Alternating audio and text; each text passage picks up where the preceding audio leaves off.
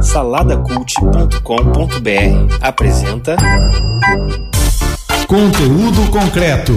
Conhecimento relevante em formato descontraído.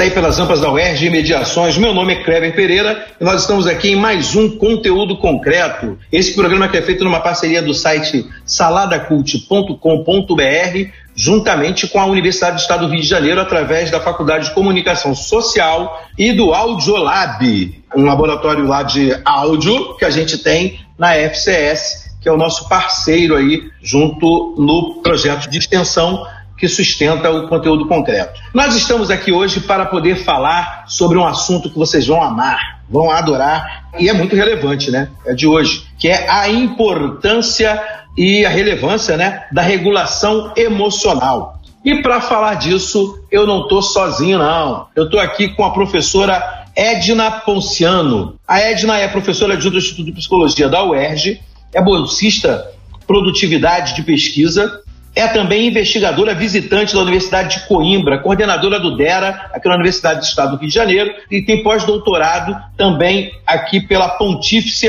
Universidade Católica do Rio de Janeiro. E a Edna vai falar com a gente, vai dar um alô, vai falar o que mais ela está fazendo, vai colocar a gente a par do que, que mudou no Lattes dela e etc. Fala com a gente, Edna, tudo bem? Olá, Kleber, tudo bem? Prazer estar aqui com vocês. Eu gosto muito de participar desse programa em especial e dessa atividade que é de conversa a partir desse formato, né, que é o podcast, né, que tem sido assim até um alento nesses períodos que a gente tem vivido de pandemia e maior experiência de estar dentro de casa, né? E também é muito bom poder falar dessa temática da emoção e da regulação emocional, que é uma temática que eu tenho estudado desde o meu doutorado, principalmente relacionada à experiência familiar. Então, eu penso sempre a emoção no contexto relacional eu vou falar muito a partir disso, né? E mais recentemente fazendo pesquisas com jovens, que eu posso também falar um pouco sobre a última pesquisa e como que eu estou estudando regulação emocional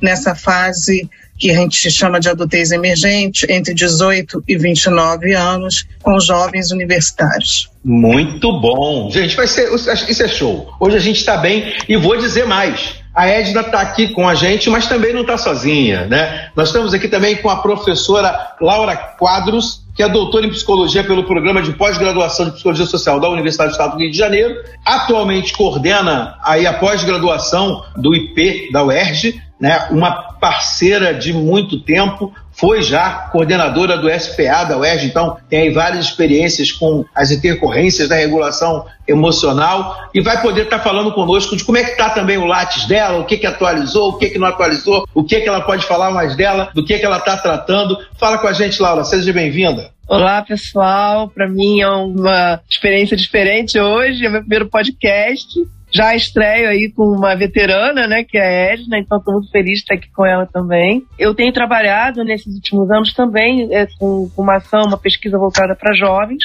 chama-se Versões do Sofrimento Psíquico construída por jovens na contemporaneidade. E essa pesquisa ela tem dois desdobramentos, né? Um para os jovens de 18 a 29 anos, né? E outro especificamente com mulheres, nessa mesma faixa etária. Foi uma especificidade que a gente observou no próprio Serviço de Psicologia Aplicada, uma busca muito grande, né? De mulheres jovens, né? com autodiagnóstico, né, com uma ansiedade muito grande. Enfim, a gente viu ali um campo, né, que a gente poderia explorar um pouco mais. Além disso, eu também tô, eu tenho uma linha de pesquisa com pessoas em situação de refúgio, onde os atravessamentos culturais, né, nessa questão das emoções, né, eles nos trazem outros dados interessantes. E tudo isso eu faço costurando um pouco com recursos artísticos, né, que é a outra desdobramento de trabalho num projeto de extensão. Então, contextos, arte e livre expressão na abordagem gestáltica. Aí faço parte também do laboratório gestáltico junto com a Eleonora. Ah, que acho que já show. teve aí com vocês. Já, Prestelo. Assim, é, a gente está aqui também com as nossas articulistas de plantão, o pessoal do conteúdo concreto, as nossas meninas da Faculdade de Comunicação Social, as podcasters em formação. Começando aí, Joyce Rocha. Tudo bom, Joyce? Tudo ótimo. Espero que todos estejam bem também. Hoje nosso papo vai ser muito legal. Espero que vocês curtam aí, porque a gente preparou com muito carinho para todo mundo.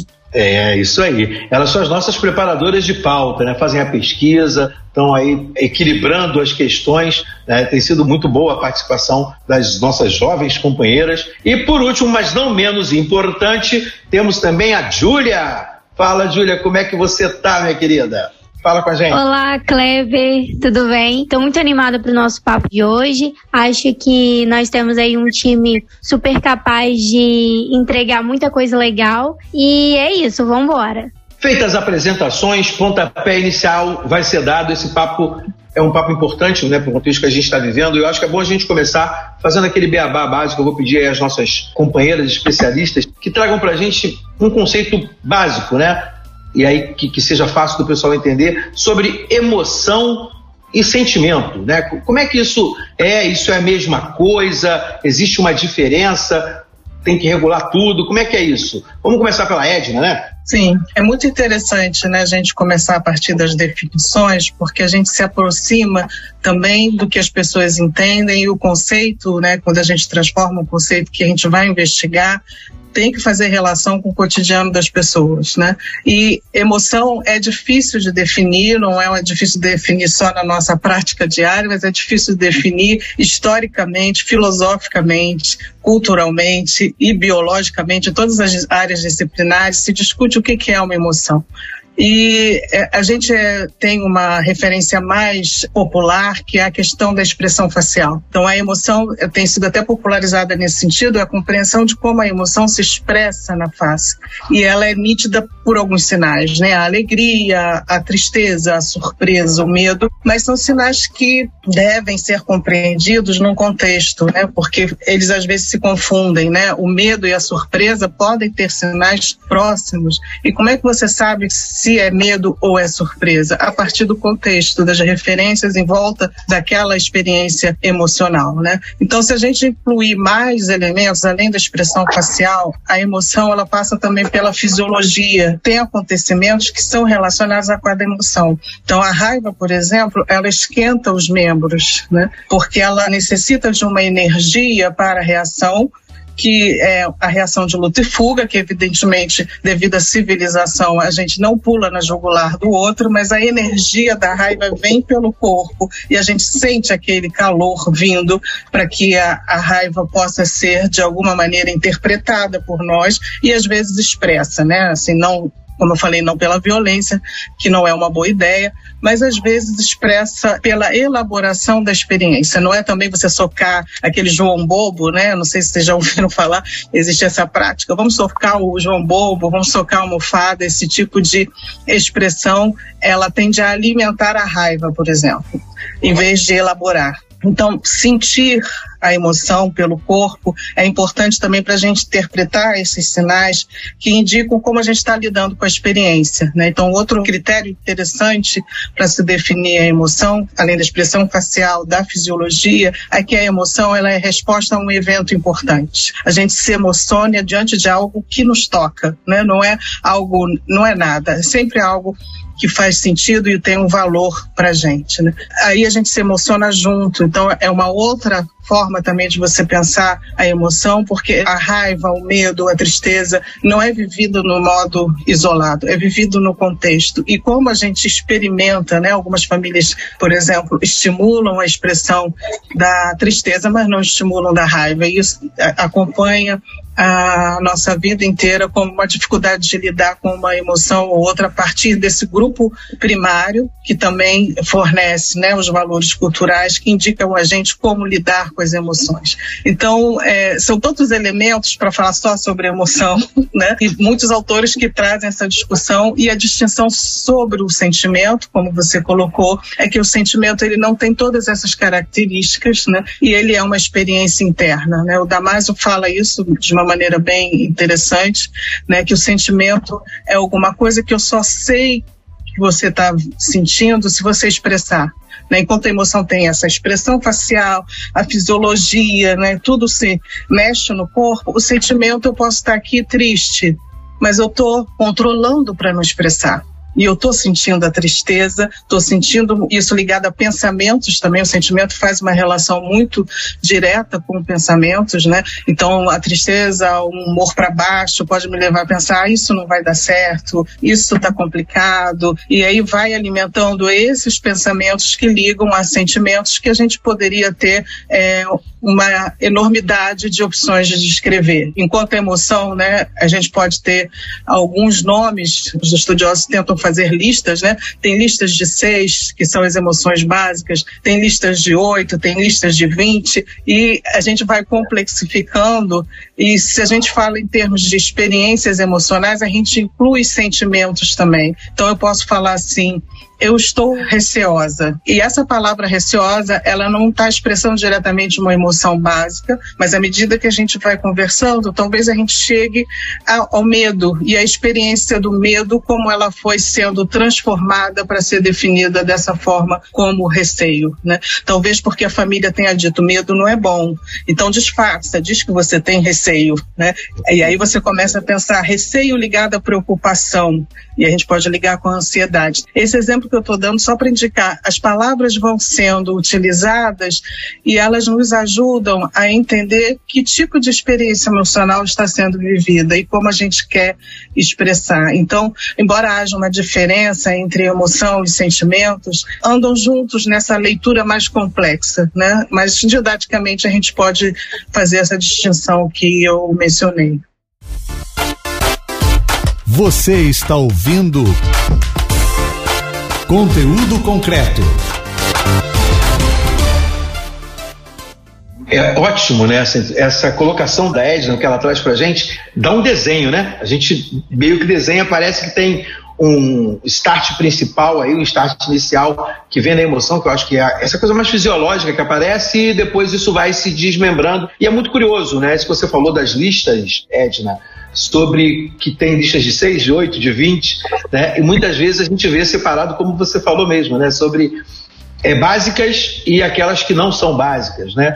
Que são uhum. outros tipos de emoções que vão acabar redundando num sentimento que talvez seja mais prolongado. E aí eu quero chamar a Laura à nossa conversa, porque a Laura é, é do aqui e agora. Gestalt terapia. Eu acho que quando a gente fala de uma emoção né, que provoca o ser humano a acabar reverberando, e a Edna colocou muito bem, entra todo um critério social, externo. Né? Eu acho que a Gestalt terapia trabalha muito com essa realidade, sobretudo quando a gente mescla aí um pouquinho com a psicologia social, você acaba falando muito do, do que os elementos externos trazem para esse reverberar das emoções, né? que a gente costuma chamar de sentimento. Como é que você vê isso, Laura? Essa reverberação de emoções que acaba sendo o que a gente chama muitas vezes de desregulação, né? Como é que você vê isso? Qual é o teu, a tua colocação sobre o que a Edna já trouxe? Então, Kleber, acho que a Edna né, fez uma exposição aí bastante clara, né, sobre essas distinções, né, e talvez assim pensar que essas distinções não são tão distintas, né, elas são ali interligadas. Né? Então, acho que até essa ideia de interno e externo também é, é, é bastante é, difundida dentro da psicologia, né? Mas a gente trabalha muito, né, dentro da abordagem gestalt, como você colocou, com a ideia de entre. É nesse esse entre é que vai nos interessar, né? O que acontece entre essa experiência que eu estou ali processando, né, nesse corpo, vamos chamar assim, e o que está acontecendo, né, ao meu redor. E acho que essa é a grande questão, né, talvez da psicologia, né? Pensar, principalmente da psicologia, a partir um pouco para essa visão da clínica, né, enfim, de, dos acolhimentos para todas essas digamos assim, bagunças emocionais, né? Para ampliar um pouco o termo da desregulação, né? Eu acho que às vezes é isso. Assim, tem coisas que ficam bagunçadas, né? Porque nesse entre também, né, habitar esse entre é habitar um pouco do conflito. Então, a emoção ela é algo que, de fato, ela emerge. E ela é uma reação, é um, a partir de um estímulo, né? Tanto que a criança que ainda não verbaliza, né, é, ela expressa isso com muito mais é, autenticidade, né? Chora, choro, raiva, ela expressa isso com mais autenticidade. Na medida que ela vai sendo acolhida, o modo como ela vai sendo acolhida também, né? Pode permitir que isso fique mais fluido ou mais trancado, né? Que são as repressões, né? São as censuras, né? E nesse sentido, esse processo, né, que a gente dentro da abordagem gestáltica também vai chamar de autorregulação organísmica, né? esse organismo que está no mundo, né, ele vai sendo afetado e ele vai tentando buscar formas de adaptação, né? Muitas dessas formas de adaptação, ele faz leituras equivocadas, ou ele também é levado a, a, a não reconhecer, né? A Edna trouxe uma coisa que eu acho importante, né? Por exemplo, a raiva é uma emoção que ela é uma emoção humana, ela é uma emoção necessária, né? Porque ela também nos autorregula, mas ela é confundida não raramente com violência, né? E, e aí, nesse sentido, nem toda raiva ela é violenta, né? É, é, ela, esse nexo causal, né? Ele é um pouco perigoso. E às vezes o que torna a raiva violenta é quando ela é extremamente tafulhada aí dentro das nossas relações. E é uma coisa que a gente vai, principalmente, né? E eu vou puxar um pouquinho a brasa aí pro meu campo, principalmente as mulheres, né? é, as mulheres que passam por um processo de educação, né, de é, muitas censuras e, enfim, condições, né, de silenciamento, quando essa raiva emerge, né, ela emerge às vezes de uma forma desordenada ou de uma forma que provoca também um sofrimento extremo, né, e gera, né, enfim, experiências depressivas, né, de alta ansiedade, né. Eu costumo colocar que essa é a bagunça dos sentimentos, né? Não que haja um lugar perfeito para cada coisa, é importante também dizer que não há lugar perfeito para cada coisa. Mas o importante é que nessa experiência da pessoa com o mundo, que ela possa reconhecer como ela se configura, o que que ela pode realizar né, nessas relações, do, do, que que ela deve se aproximar, do que que ela deve se afastar, no sentido de é, promover, acho que, melhores fluxos, né, nessa relação pessoa-mundo. Porque a gente vive num mundo que ele é muito desafiador, né? Então, por exemplo, o que nós estamos vivendo hoje no Brasil provoca muitas emoções, né? Assim, duras, difíceis, tá? E não é uma coisa que eu fabrico sozinha. É nesse sentido que eu acho importante colocar. Não é uma coisa que está só dentro de mim, tá? Mas cada pessoa tem a sua singularidade, né? Até porque a emoção é parte também de um campo fisiológico, de um campo herdado, né? De um campo é, corporal, né? o sentimento, ele já é uma certa tentativa de tradução disso, né? O Catulo, da Paixão Cearense, ele tem uma música chamada Ontem ao Luar, em que ele tem uma frase que eu amo, que ele diz, como definir o que eu só sei sentir? E acho que muitas vezes nessa agonia, né, de tentar identificar com muita clareza, né, a pessoa pode se perdendo. Então acho que sentir um pouco esse corpo, sentir um pouco é, como ele, que é uma coisa que a gente não culturalmente, né, a gente está sendo acelerado, sentir um pouco que ele está, o modo dele reagir, deixar ele ali, a gente experimentar um pouco esse corpo, isso que eu falando aqui agora, não, peraí, o que está acontecendo comigo? Estou tremendo, estou ficando, o, o, batimento cardíaco está aumentando, e aí, assim, preciso pausar um pouco, né? Acho que esse processo de ir e vir no campo relacional, né, é que eu acho que é, é talvez onde, né, já adiantando um pouquinho o que vem depois, mas depois a gente volta, o que às vezes é, é como a gente pode atuar dentro do, do acolhimento na clínica, dentro de trabalhos que possam é, permitir né, que a pessoa compreenda esse processo, né? Você falou de trabalhos que possam permitir como a pessoa compreenda esse processo, aí eu quero trazer uma outra questão que vai envolver, obviamente, vocês duas, porque eu sei que vocês duas fazem uso né, de uma estrutura que a gente poderia chamar de terapia de grupo, ou grupos operativos, né? E aí vocês vão falar um pouco mais como é isso para vocês. Eu queria começar pela Laura e depois seguir já em sequência para a Edna.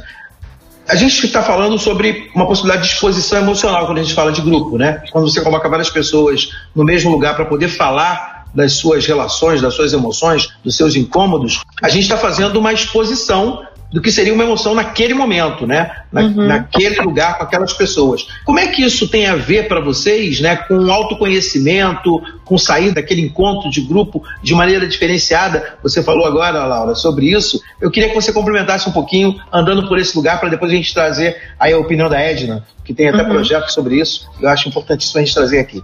Ok, Kleber. Bom, o grupo, né, eu acho que ele é um, um dispositivo, né, que ele tem muita potência enquanto dispositivo. Se a gente pensar um pouco aí na, na, história da psicologia, né, os anos 60, que são aqueles anos mais revolucionários, né, que fazem o divisor de águas aí no século XX, dentro da psicologia, né, e a própria abordagem gestáltica, né, ela vai trabalhar muito, é, enfim, incentivando, né, processos grupais, né, com muitas controvérsias, né, algumas pessoas defendem, outras criticam. Naquele momento histórico, aquele dispositivo ainda estava, a meu ver, né, sendo construído. Ele ainda estava em processo mesmo de maturação. E aí, é, anos 80, 90, né, isso vai caindo num certo desuso e muitas pessoas, é, não é que vai caindo num certo desuso, assim, há uma primazia do discurso dentro da clínica de terapias individuais, né? Então, a primeira coisa que eu queria esclarecer é isso. Não se trata de uma é, de o que é melhor ou o que é pior, né? É o que, que eles fazem fazer. São dispositivos que eles produzem possibilidades, né? E o grupo, é, eu ainda me admiro, né? Até hoje, assim, quando a gente pensa, poxa, hoje existem mais coletivos, as pessoas é, discutem mais no coletivo, mas como é interessante ver como que o grupo atua. Porque muitas coisas que, e aí eu vou falar um pouco mais no recorte das mulheres, né? Muita coisa, né? Muitas experiências de dor, de culpa, né? De autoexigência que essas jovens meninas trazem, é, parecem, né? Que elas vivem isso é, muito exclusivamente como se fosse seu, como se fosse algo que só acontece com elas. No momento em que há uma partilha dessa experiência, né? Há um reconhecimento e essa possibilidade, né, de escuta da experiência do outro, da outra, né, vai trazendo, acho que vai diluindo um pouco esse sofrimento, porque no momento em que eu partilho aquilo ali, eu vejo que eu não produzo aquilo sozinha. Aí vem várias questões, né? De onde eu vim, como que foi construída a minha história, em que sociedade que eu estou inserida. E aí todas essas temáticas, né, assim, homofobia, racismo, relações abusivas, isso tudo parece estar num plano intelectual. É claro que as pessoas, principalmente dentro da universidade, discutem, reconhecem isso, mas quando você potencializa isso no campo das emoções, né, dessa partilha mais, vamos chamar de íntima, né, eu vou criando aí um, um mais uma vez, esse entre, né? E esse entre, ele vai me permitindo, eu acho que retirar essa ideia de que há uma incompetência da minha parte. Eu acho que isso é uma coisa muito comum, né? Quando você reconhece as suas emoções, né? Como se elas fossem só produzidas nesse campo interno, tá? Então, é claro que tem nuances, né? As pessoas não são iguais, isso é importante. As singularidades, elas não desaparecem no grupo. Isso é outra coisa também, outro fator interessante. No momento, então, que eu me autorizo ali a expressar a minha emoção, né, eu crio ali um campo de acolhimento. Tanto nós, enquanto terapeutas, né, nossas, nossas estagiárias, estagiadas, eles vão sendo também afetados por isso, né? E muito conhecimento ali é produzido, né, em parceria. Então, o grupo enquanto dispositivo, né, assim, e aí às vezes a gente precisa de alguns algumas pessoas chamam de dinâmicas, né? Mas eu chamo de pequenas intervenções, né? Que possam permitir que aquela emoção comece a aparecer. Isso com muito cuidado, né? Com muito respeito ao outro. A importância de não ser invasivo nesse trabalho. A gente pode né, mostrar, por exemplo, uma imagem, né? O que você sentiu vendo essa imagem? E aí, numa expressão que começa a acontecer ali, vai havendo reconhecimento, né? Espontaneamente esse reconhecimento ocorre. E tanto aquilo que é mais forte, né? O mais intenso, o mais difícil, quanto aquilo que é mais sutil, o mais delicado, o mais emocionante, né? Vai sendo costurado aí é, coletivamente, né? Então, acho que assim, naturalmente no início há uma inibição, principalmente porque nós não somos educados a nos expor, né? É sempre aquela ideia do julgamento, que é muito forte, né? E aí esse contrato também terapêutico ele é muito importante, né? De que é ali um espaço acolhedor, um espaço seguro, né? Onde as coisas vão ficar ali, né? Não vai haver revelação, né? De conteúdos, né? Fora dali. Isso vai criando, acho que uma força, né? Que vai permitindo que aquelas emoções sejam expressas. E na medida, qual a importância disso? Na medida que uma emoção ela é expressa, abre-se um caminho para a elaboração. Tá? Eu acho que é isso. Não é, não é mágica, né? não é algo instantâneo, né? mas é aquilo que vai começando a se organizar. E aí, cada um vai ter a sua responsabilidade né, de continuar esse trabalho também. E aí, Edna, diante disso aí que a, que a Laura já trouxe, falando sobre essa questão da experiência de grupo, como uma forma de intervir, um, um, dispositivo, né? Como é que você tem feito? O que, que você acha disso? Como é que é isso na regulação e no autoconhecimento mesmo, né?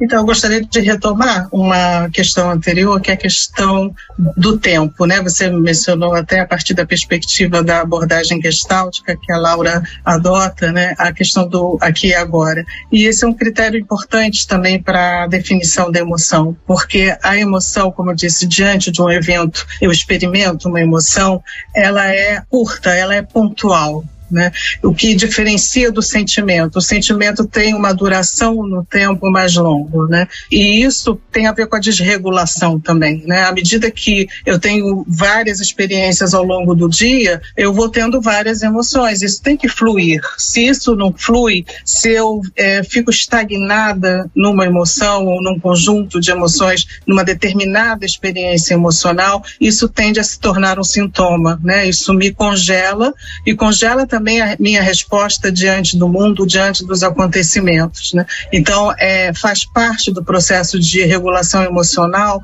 deixar ocorrer essa fluidez, que uma emoção siga-se a outra a partir das coisas que vão acontecendo, haja essa transformação. E a desregulação é isso, é você ficar preso, né, estocando uma energia de uma experiência emocional que não flui.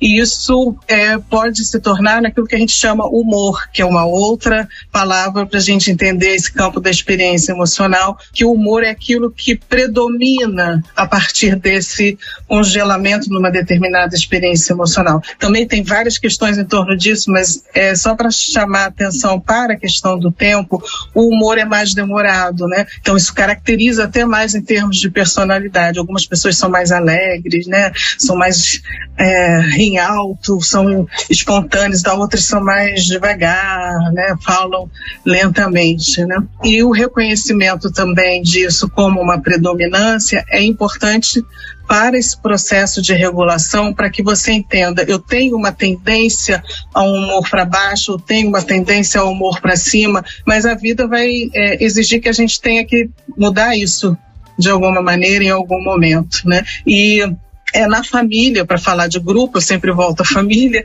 né? A família é que vai dando essas dicas para gente, né? Do que que é, deve ser prolongado no tempo ou importado, né? E às vezes algumas famílias não aceitam, por exemplo, que a, a criança seja mais lenta, outras é, não suportam a, a, atividade, a espontaneidade, esse humor mais para cima, né? Então, eu me lembro uma, uma mãe falando, né? Porque isso acontece no cotidiano da família família, né? Uma mãe falando que a partir do seu segundo filho, ela tem uma filha de quatro anos, o seu segundo filho chega, um bebê, e a filha de quatro anos começa a expressar tristeza no olhar dela porque ela vê aquele bebê com toda a atenção da mãe e ela não está mais recebendo, ela não é mais o bebê da mãe. Né? E a mãe, quando reconhece essa tristeza, também sente muito triste, né, num processo empático com essa experiência da filha, que retoma as experiências dela quando ela tem os irmãos, né, os irmãos chegam na família e ela é a mais velha também, então ela, ela compreende também essa experiência a partir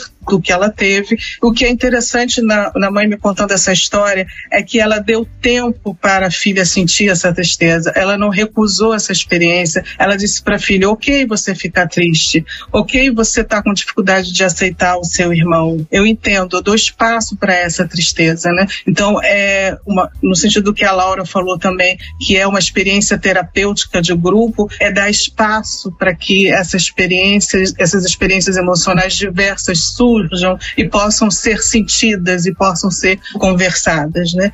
E é interessante que essa mãe contando ainda a história, ela fala que é, depois ela perde a paciência com o bebê e fala para o bebê: Ah, mas você não está feliz com nada, você chora toda hora, já te dei comida, já te dei chupeta, já te cobri, o que, que você está sentindo? Eu não estou entendendo. E essa filha de quatro anos vira para a mãe e fala: Mãe, você não pode falar assim com ele, ele é um bebê. Né, então, o fato da mãe ter dado espaço para essa menina de quatro anos sentir, deu espaço para ela existir também. E, e, e, isso tem a ver com o processo de formação de si, né? Porque as emoções dizem para gente o que é importante para cada um na relação, né?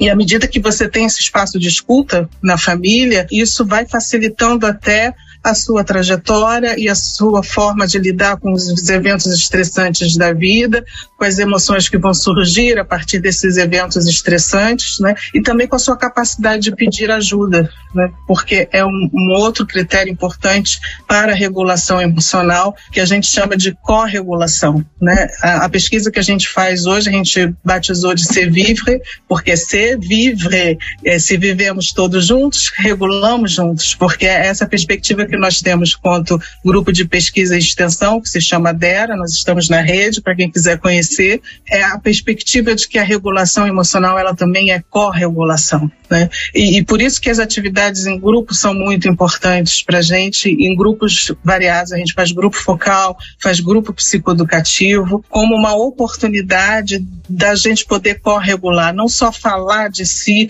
mas perceber a experiência do outro de um modo empático, né, que me habilita também a entender outras experiências emocionais que podem se aproximar ou se afastar das minhas, mas que também me ajudam a ter uma compreensão mais ampla, né? Eu uso um autor que se chama Yalom, que é um autor existencial humanista, né? Também escreve romances, se vocês forem ler os romances do Yalom, é bem interessante, ele tem um só sobre é, o processo terapêutico em grupo, né? Que é os espinhos de Schopenhauer, alguma coisa assim, agora não estou me lembrando, mas é muito interessante porque você vê isso no grupo, né? A, a possibilidade de você sentir junto com o outro quanto isso afeta a minha compreensão da experiência emocional. Então, esse sentir, como a gente trabalha no DERA, não é um sentir é, isolado, é um sentir junto, né? E esse sentir junto passa pelo corpo. Quer dizer, no grupo psicoeducativo que a gente faz, a gente trabalha a regulação emocional a partir das sensações corporais. Né? E as sensações corporais não são tão notadas no nosso dia a dia e elas são muito ligadas às experiências emocionais. Então, temos aí um problema também de regulação que leva ao que se pode chamar de desregulação, que é esse hiato entre o que o meu corpo está sentindo e a forma como eu não olho para isso, não percebo e recuso essa informação. Então, quando eu recuso essa informação do corpo, eu estou recusando sentir um processo emocional que se vincula exatamente com as sensações corporais, que tem a ver, né? A Laura mencionou os batimentos cardíacos, os suores, né? E tal no grupo você sente isso e percebe isso no outro também. Ah, primeiramente, essa percepção não é tão nítida, mas à medida que você tem um espaço para fala depois, né, a gente faz uma tarefa que é só sentir o corpo e poder ligar com as emoções, e depois a gente conversa, né, a gente faz um processo reflexivo sobre essa experiência. Então, a gente trabalha exatamente com essa ordem experiências, sensações primeiro e depois a reflexão. E quando a gente começa a refletir, a gente dá sentido ao que foi sentido. E isso é muito importante, porque o sentido, às vezes, a gente pensa que é só verbalizar, é só nomear. A nomeação é uma das etapas da regulação emocional, porque a, a nomeação ela ajuda a gente a entender se eu estou sentindo tristeza, como é que eu lido com isso? Então eu nomeei tristeza.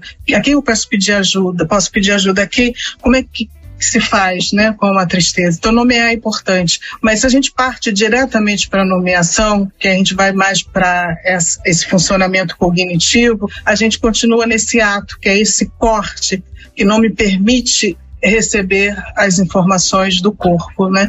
E a partir do autor que se chama Gendler, né, que trabalha com uma técnica focalização, é que é o que a gente utiliza, ele fala que o corpo tem uma sabedoria, uma sabedoria que os ocidentais recusaram a partir da ênfase na razão, né? A razão localizada na cabeça, né? Então é como se fosse tudo do pescoço para cima e tudo que é para baixo não interessa. Né? Então, o grupo, nesse sentido, como nomeei psicoeducativo, ajuda a gente a trazer essas informações científicas, né? o resgate da emoção vivido pelo corpo, que a ciência faz também desde os anos 90 com as neurociências, que é muito interessante, porque quando se resolve estudar o cérebro, se percebe que o cérebro não está sozinho, o cérebro está num corpo. Então, é preciso entender o funcionamento do cérebro nesse esse corpo, né? Então, é, a ciência é definida por essa esquizofrenia, né, divisão entre mente e corpo.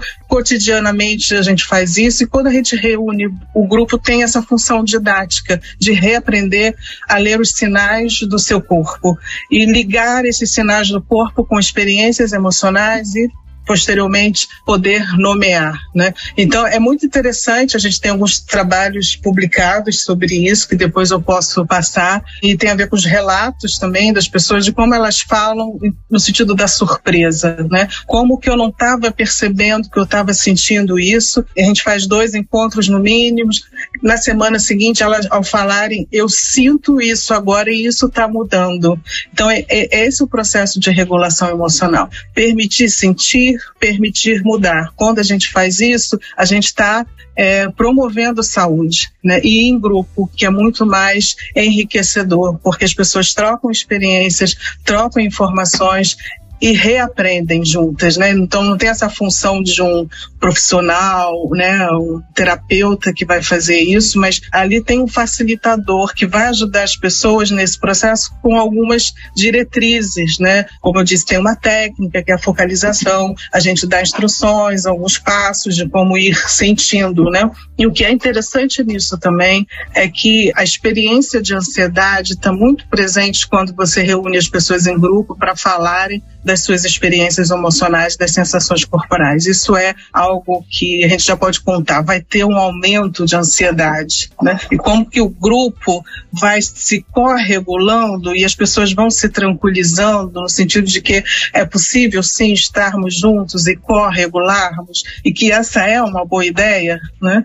E que as emoções elas têm também a, essa intenção de fazer com que a gente fique juntos, né? Na alegria, aproxima a tristeza, eu vou consolar, né? Então, é, como eu falei, tudo isso aprendido na família, às vezes de uma forma negativa, porque a família tende a dar valências, né, para as emoções, todos nós fazemos isso. Não se trata de culpabilizar as famílias, mas de que é uma, uma perspectiva social, cultural, que varia, evidentemente, em que a gente diz essa emoção é boa, essa emoção não é boa, né? Então, é reaprender isso também, é poder permitir que esse corpo sinalize, como eu falei da experiência da mãe com essa filha de quatro anos, o corpo da filha sinalizou e ela na experiência com ela relacional em um processo de corregulação, de aceitação da emoção, que é o primeiro passo da regulação, você aceitar essa emoção que está vindo para depois sentir e para depois nomear. Então, fazer isso em grupo é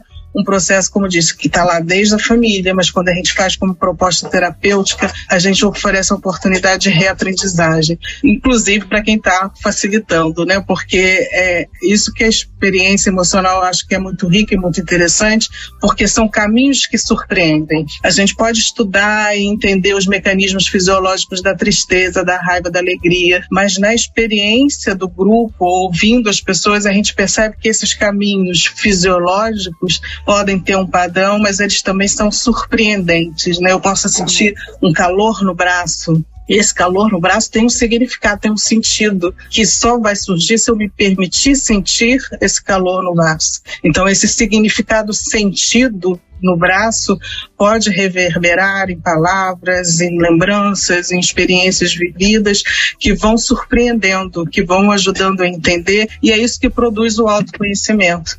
E o que seria o contrário disso é você negar essa informação que vem do corpo e impedir que esse processo siga o seu fluxo, né? Então você não se conheceria e não ficaria bem. Queria fazer um comentário, né, rapidamente, a partir da fala da Edna, que muitas vezes a gente observa, né, nessas práticas também, como as pessoas, por uma não permissão, uma não autorização de certas emoções, elas codificam de uma forma equivocada, né? Então, muitas vezes ela nomeia ou reconhece aquela emoção como tristeza, quando na verdade a origem é uma raiva, uma raiva que a qual ela não se autoriza, né? E aí a, aquilo vai sempre para esse cantinho da tristeza, porque tem algo, algo que ficou ali trancado. Né? E no momento que a gente permite que isso se reorganize, né? A, a importância disso é porque quando eu entendo que aquilo é uma raiva, aí eu posso de fato, acho que expressar, rever, reelaborar, né? reconfigurar e tira um peso, né? Que quer carregar aquilo de uma forma equivocada. Seria uma tristeza que, na verdade, não é uma tristeza, né? É, e acho que é importante, acho que pensar nisso também, né? As emoções, né? Elas, muita coisa que a Edna coloca, encontra ressonância também na abordagem gestáltica, né? Que as emoções, elas são um processo, né? Que elas impactam o corpo, né? As sensações são produzidas sempre no corpo.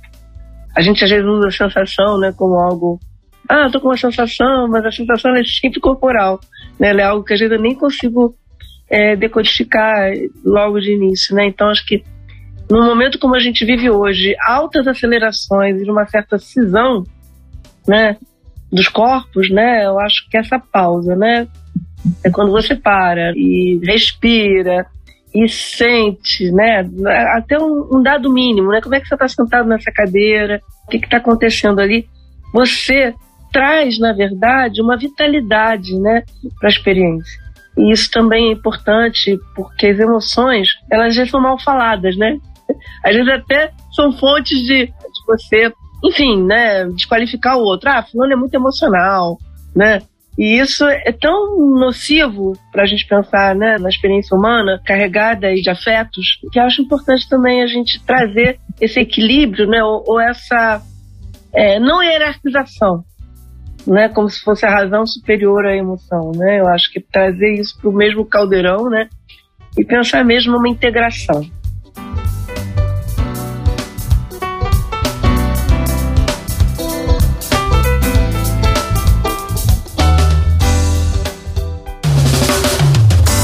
Conteúdo concreto. Cultura, educação e pesquisa em um papo informal com especialistas descomplicando o conhecimento.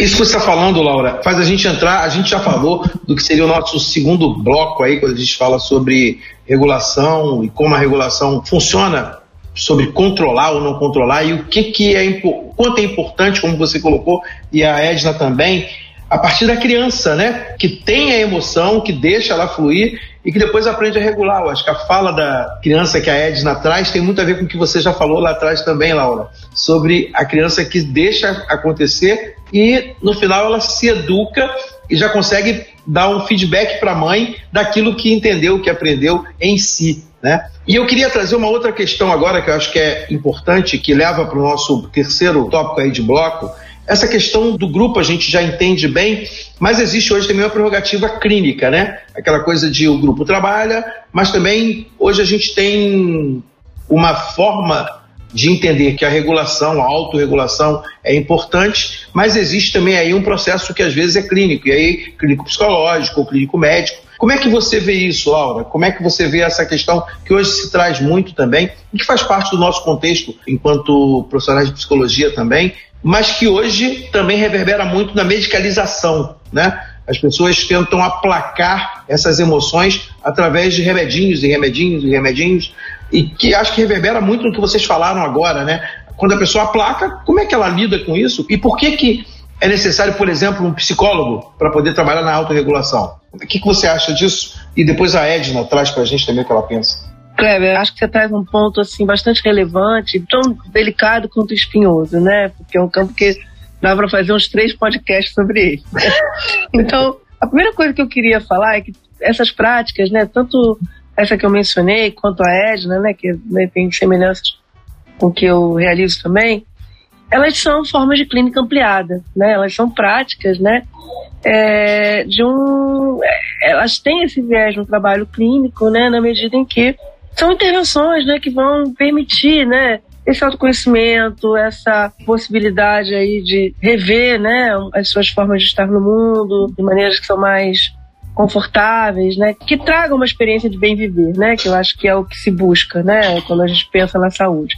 Pensando talvez numa clínica né, mais tradicional, né, como a gente vem acompanhando, né, assim, eu acho que essa dicotomia razão e emoção, né, ela traz um prejuízo, né, para a experiência, né, de construção da pessoa, né, que muitas vezes é, aprende a inibir, aprende a desqualificar as emoções, né, como se elas fossem ou denunciar algo de si, né, ou demonstrar desequilíbrio, né, e acho que tudo isso traz essa desregulação, né? Porque aí, como eu disse, às vezes a pessoa ali ela vai se reprimindo tanto, né, que ela, em nome talvez de não parecer isso ou aquilo, né, que ela vai perdendo a condição de administrar isso.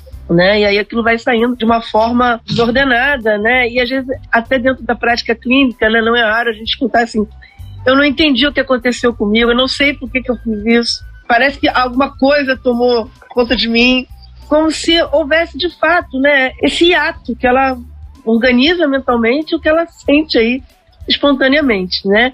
E acho que na contemporaneidade, né, onde muitas vezes é, essas emoções não são bem-vindas, né? Ou só são bem-vindas as emoções chamadas de positivas, né? Eu particularmente acho essa nomenclatura um pouco delicada também, né? Mas enfim, as emoções que são mais socialmente aceitas, né? O que, que a pessoa faz, né, com que ela com essa experiência, essa outra experiência menos agradável, mais sofrimento, né? Não é raro que ela queira extirpar isso, né?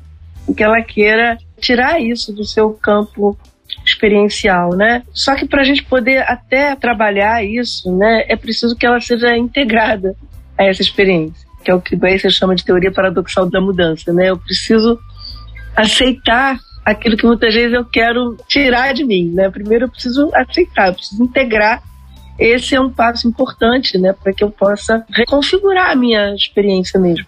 E nesses tempos, né, de substâncias químicas, né, especialmente as substâncias que vêm através de medicamentos, né? Eu costumo colocar que o medicamento, né, ele não elimina a questão existencial, né? Assim, ele pode até trazer aí né, talvez num primeiro momento, uma falsa sensação de conforto, né, mas ele não elimina a questão existencial. Então, é claro que tem um campo que tem experiências que necessitam desses reguladores de humor, né, é, mas nem toda experiência, de fato, ela vai ser bem acolhida a partir do medicamento. E é interessante porque às vezes é, a gente recebe dentro da, da clínica, tanto no SPA quanto na clínica privada, quanto nos espaços públicos do SUS, né? Pessoas que já vêm solicitando, né? Assim, eu quero um remédio, tem algum remédio que possa me ajudar? E às vezes ela já vem até com remédios pesquisados, porque temos aí uma fonte é, de fácil acesso, né? Que é o Google. E ela vem com essas demandas, né? Sem ter uma consciência daquilo que ela está efetivamente experimentando, tá? E às vezes com um pensamento mágico, né? Em cima do próprio medicação. Do outro lado, tem algumas pessoas que já chegam medicadas e elas vêm até com uma queixa oposta. Eu não estou sentindo nada. E é ruim não sentir nada. É, porque é um pouco da experiência zumbi, né? Eu estou ali, mas eu não estou existindo enquanto riqueza, né? enquanto é, pulsante, enquanto vitalidade, né? E o especialista, né? O papel dele é importante nesse momento, né? Que ajude a distinguir né, as experiências que realmente necessitam de uma intervenção medicamentosa daquelas que, se houver um espaço de expressão, se houver um espaço de cuidado, se houver um espaço de acolhimento, e vem né, todas essas práticas né, que ajudam esse processo de conhecimento e domínio desse campo das emoções, eu acho que essa ideia de domínio, né, é, eu, acho ela um pouco mais interessante do que a ideia de controle, né, porque ela parte dessa premissa, né, de que eu estou ali conhecendo aquele campo, né? E no momento que eu estou conhecendo aquele campo, conhecendo a minha própria história, a minha própria forma de estar no mundo, as minhas heranças familiares, né? As lembranças que vêm também dentro do setting terapêutico, né? E a gente colaborando para que aquilo seja arrumado aí dentro daquela pessoa, né? Ela vai poder transitar com mais propriedade nesse campo, tá? Então não se trata só de controlar, mas trata de conhecer, sobretudo, né? Porque o conhecimento e, esse conhecimento ele não se dá aqui só na racionalidade. É isso que, que né, inclusive, a Edna traz isso também. Não é uma questão de só saber o que é, tá?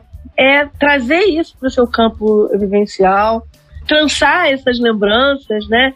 E aí, com isso, eu vou até poder, né, perceber que essa situação, olha, é, essa situação, ela não é favorável para mim. Então eu vou, né, vou me calar agora, vou me retirar agora, né?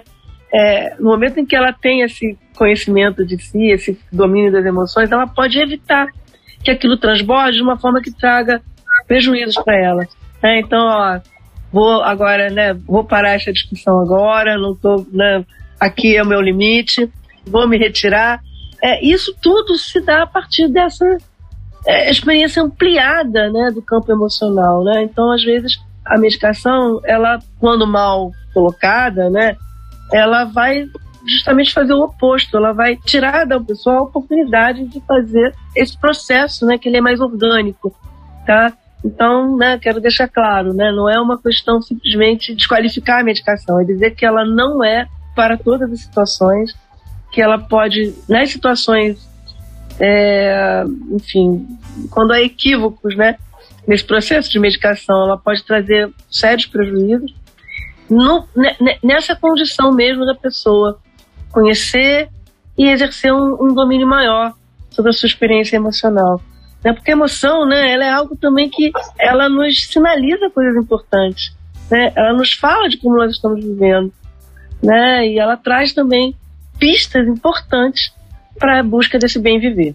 Edna. Então, eu como psicóloga clínica, né, é, a minha base de conhecimento vem da terapia de família e casal, principalmente. Né? Então, é, eu tenho uma visão sistêmica que se junta a uma perspectiva desenvolvimental, né? porque é, ao longo da minha trajetória, a psicologia do desenvolvimento se tornou importante para eu pensar a clínica. Então, as experiências emocionais e o próprio processo de regulação emocional, ele é diferente ao longo das fases de desenvolvimento. Então, na minha escuta clínica, eu tenho que perceber isso, em que fase está essa pessoa, né? E como ela já tem uma trajetória de aprendizagem em relação à emoção e à regulação, né? É, então, a, a, criança, a gente já falou um pouco disso aqui, a criança é espontânea, né? A criança, ela simplesmente expressa a entrada na adolescência, né, mecanismos cerebrais em desenvolvimento ajudam a um processo maior de abstração e de reflexão. E aí começa esse processo de regulação emocional que é autocentrado até um certo ponto, né? Que a gente tem uma leitura assim às vezes de que ah, ah, a gente cresce e não vai precisar mais do outro para se regular emocionalmente. Só que na adolescência a gente começa a fazer isso de uma forma autônoma dependendo menos né, desse colo que vem dos pais, como eu falei da menina de quatro anos que precisou do colo para acolher a tristeza dela pela mãe, né? Então, é, isso traz para mim uma informação importante no sentido de que eu vou lidar com diferentes experiências de emoção de regulação que não necessariamente são patológicas. Então, eu, como alguém que está escutando uma pessoa que me procura e pede ajuda, eu não parto do pressuposto de que aquela pessoa está doente. Eu sempre vou buscar os recursos, né? E os recursos, às vezes, ela já tem, ela já desenvolveu para lidar com a emoção e ela tem algumas estratégias de regulação emocional. Então, a gente já falou isso aqui de alguma maneira não existem emoções como uma lista, essas são boas, essas são ruins, e também não existem estratégias de regulação emocional em que essas são boas e essas estão ruins. Então, na clínica, eu vou reconhecer essa trajetória, a fase da vida em que essa pessoa está, no ciclo de vida em que ela está, e o que, que ela já construiu, também no sentido positivo, né? para ajudá-la a encontrar a saída a partir desses recursos que ela tem. Né? E isso é muito importante porque, senão, é, a gente passa a ter um, um padrão que a gente vai encaixar a pessoa obrigatoriamente. E algumas estratégias que eu posso achar muito saudáveis não são em outras culturas ou para outras histórias, né? Por exemplo, os orientais, eles não expressam a raiva como os ocidentais são estimulados a expressar. Então, se eu escuto uma pessoa que é oriental, eu não vou dizer para ela, você tem que soltar mais essa raiva, libera isso, né? Porque isso é, vai fazer com que gere um sofrimento e esse sofrimento está relacionado à questão da harmonia com o grupo. Então, por que que eu, num ponto de vista tradicional, em que o grupo social é privilegiado, não expressa raiva? Para que não haja uma ruptura, né? Então, eu tenho que encontrar uma outra estratégia, uma estratégia que me permita continuar pertencendo ao meu grupo e, ao mesmo tempo, reconhecendo, nomeando a experiência de raiva e como que eu vou lidar com ela, como é que eu vou fazer. Né?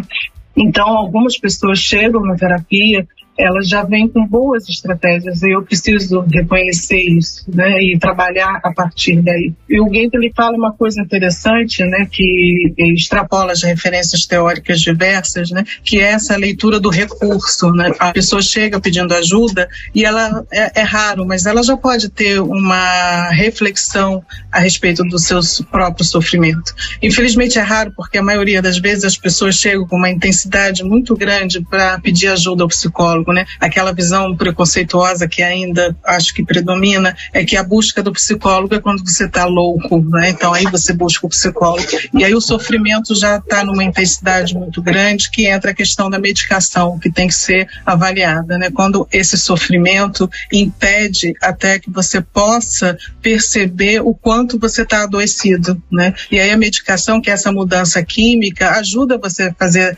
essa leitura mais é, apropriada da sua condição física. Então, é, acho importante avaliar junto com o médico da pessoa, né, a necessidade, mas também a partir desse critério da intensidade do sofrimento, né? e que não é para a vida toda, mas pode ajudar, porque a psicoterapia também ela produz uma alteração química, né? E hoje não se discute mais a efetividade da psicoterapia, ela existe, né? Ela tem uma alteração química, mas que ela se dá é, mais lentamente, ao longo prazo, que ao tomar uma medicação você tem um efeito mais rápido, mas sempre respeitando isso, que essa intensidade ela deve ser lida, como eu falei, a partir das trajetórias de cada pessoa, das experiências na família, né, do que ela escolheu como estratégias de regulação emocional para que isso seja conciliado, não seja uma imposição medicamentosa.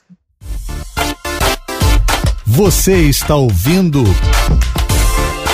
conteúdo concreto.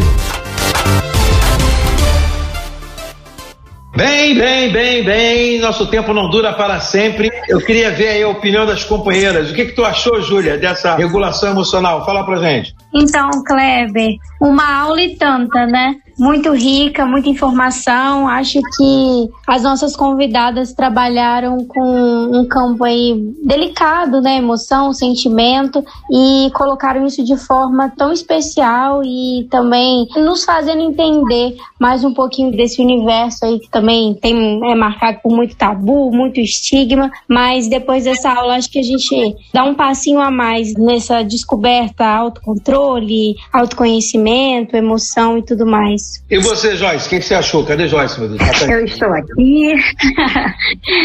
Gente, foi muito bom. Foi muito bom mesmo, foi muito rico esse papo, esse assunto. E é um assunto, como já foi comentado, que rende muita coisa ainda. Tem muito que a gente aprender, muito o que elas falarem até pra gente. Então eu gostei bastante. Foi uma aula para mim, de verdade. Às vezes a gente confunde de fato emoção e sentimento, que é um, que é outro, como é que funciona. E elas arrasaram, trouxeram aí um papo riquíssimo, um assunto muito bom. É, a gente já tem um, uma outra proposta de podcast encomendado. O que, que a gente ainda vai ficar nessas pautas aí? O que, que faltou falar? O que, que a gente vai falar para a próxima pauta? Diz aí para mim, o que, que vocês acham?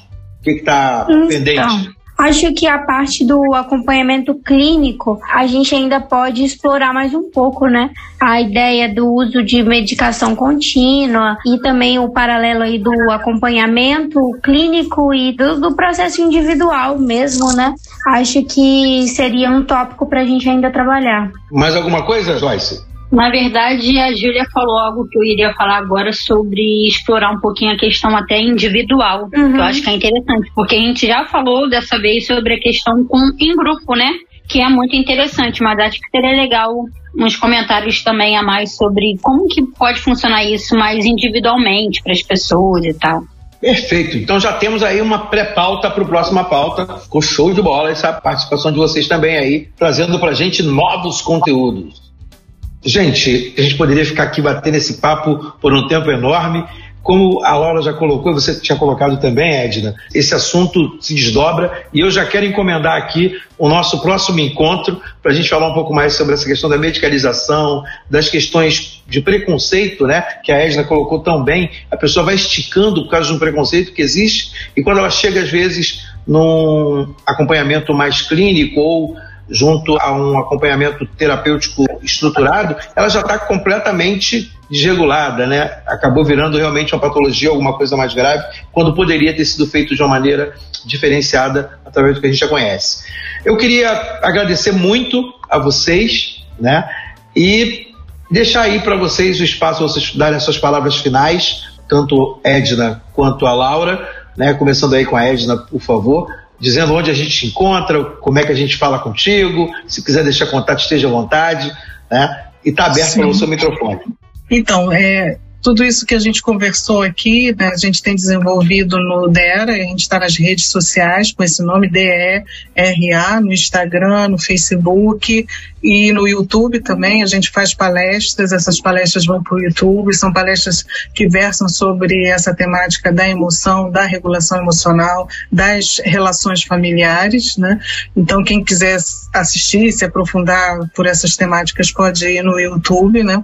É, hoje mesmo a gente vai ter uma live live sobre um dos temas de pesquisa atual, que é a diferenciação do self, que tem a ver com o que eu falei aqui, de como que a gente aprende a lidar com as emoções e vai se constituindo como pessoa na família, né? E agora nós estamos fazendo uma pesquisa que também vocês podem entrar nas redes com jovens universitários entre 18 e 29 anos, essa pesquisa sobre regulação emocional autonomia, diferenciação do self e suporte social, que são é, variáveis que são ao mesmo tempo intrapsíquica e relacional, né? Elas ocorrem dentro do sujeito e na relação. Então, eu trabalho com esses conceitos que são sempre nas duas dimensões, na integração e no diálogo entre o que eu vivo internamente e o que eu vivo nas relações. Então, convidamos jovens entre 18 e 29 anos para responderem a, essa pesquisa. Essa pesquisa tem fomento da FAPERJ e eu sou pró-cientista da UERJ também, a partir dessa pesquisa. E mais adiante, já vou já anunciar outra pesquisa que é especificamente sobre família, mas trabalhando com adolescentes e jovens, que é sobre convivência familiar e regulação emocional, que já teve uma primeira rodada de respostas e em breve a gente vai fazer uma segunda. Então, é, é, lá no DERA a gente trabalha muito com essa ideia de que a gente faz pesquisa para divulgar. Por isso, convido vocês a entrarem na rede e conhecer mais. Vamos colocar o link do post, né? Vai estar tá tudo lá, como diz o meu amigo Ed. Vai ter um link do post lá da live que a Edna mencionou e do material do Dera. E agora, Laura, suas considerações finais. Bom, queria agradecer primeiramente, né? Porque acho que foi uma experiência bem diferente. enfim, fiquei bem aquecida aqui, né, no, no, sentido de até de produzir também mais reflexões, né, sobre o tema, porque a gente também acaba, enfim, sendo ativado, né, também as nossas ideias, né. Então, agradecer a vocês, né, todos. Continuamos também, né, o nosso trabalho está em dois nas mídias sociais, né? Dois Instagrams, né? Um que se chama assim Mulheres em Versões, que é esse grupo de mulheres que eu mantenho, né? A gente acabou de fechar uma rodada agora, né? E devemos abrir novas inscrições em breve, então quem tiver interesse pode mandar um direct lá, que é o arroba mulheres.enversões, tudo junto. E também, né, acho que pensando até um pouco nesse campo mesmo de abertura, né, de compreensão, né, de si, das emoções, do mundo, né, a gente mantém o projeto também que está nas mídias sociais chamado Contextos, esse com, com M, né, o Instagram é contextos underline UERJ e o Laboratório Gestalt, que também tem um, um canal no, no YouTube, né? E a gente tem alguns produtos lá também. enfim, acho que é isso, né? Poder estar com vocês e manter aí, como a Edna colocou, né? As pesquisas, elas são para que a comunidade, né? Saiba também o que, que a gente faz e, e poder também ser parceira da universidade, né? Então, é isso, pessoal. Eu queria agradecer novamente a vocês e agradecer também aí a produção primorosa de Júlia e Joyce né, o carinho de estar conosco aí sempre apoiando o projeto e trabalhando conosco. E para você que ficou ouvindo a gente, escutando, corregulando a sua mente, corregulando suas emoções, seus sentimentos, né, junto conosco aqui, ah, fica com Deus e até a próxima.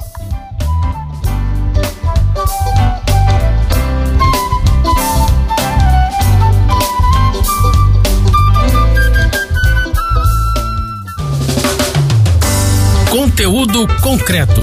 Cultura, educação e pesquisa em um papo informal com especialistas descomplicando o conhecimento.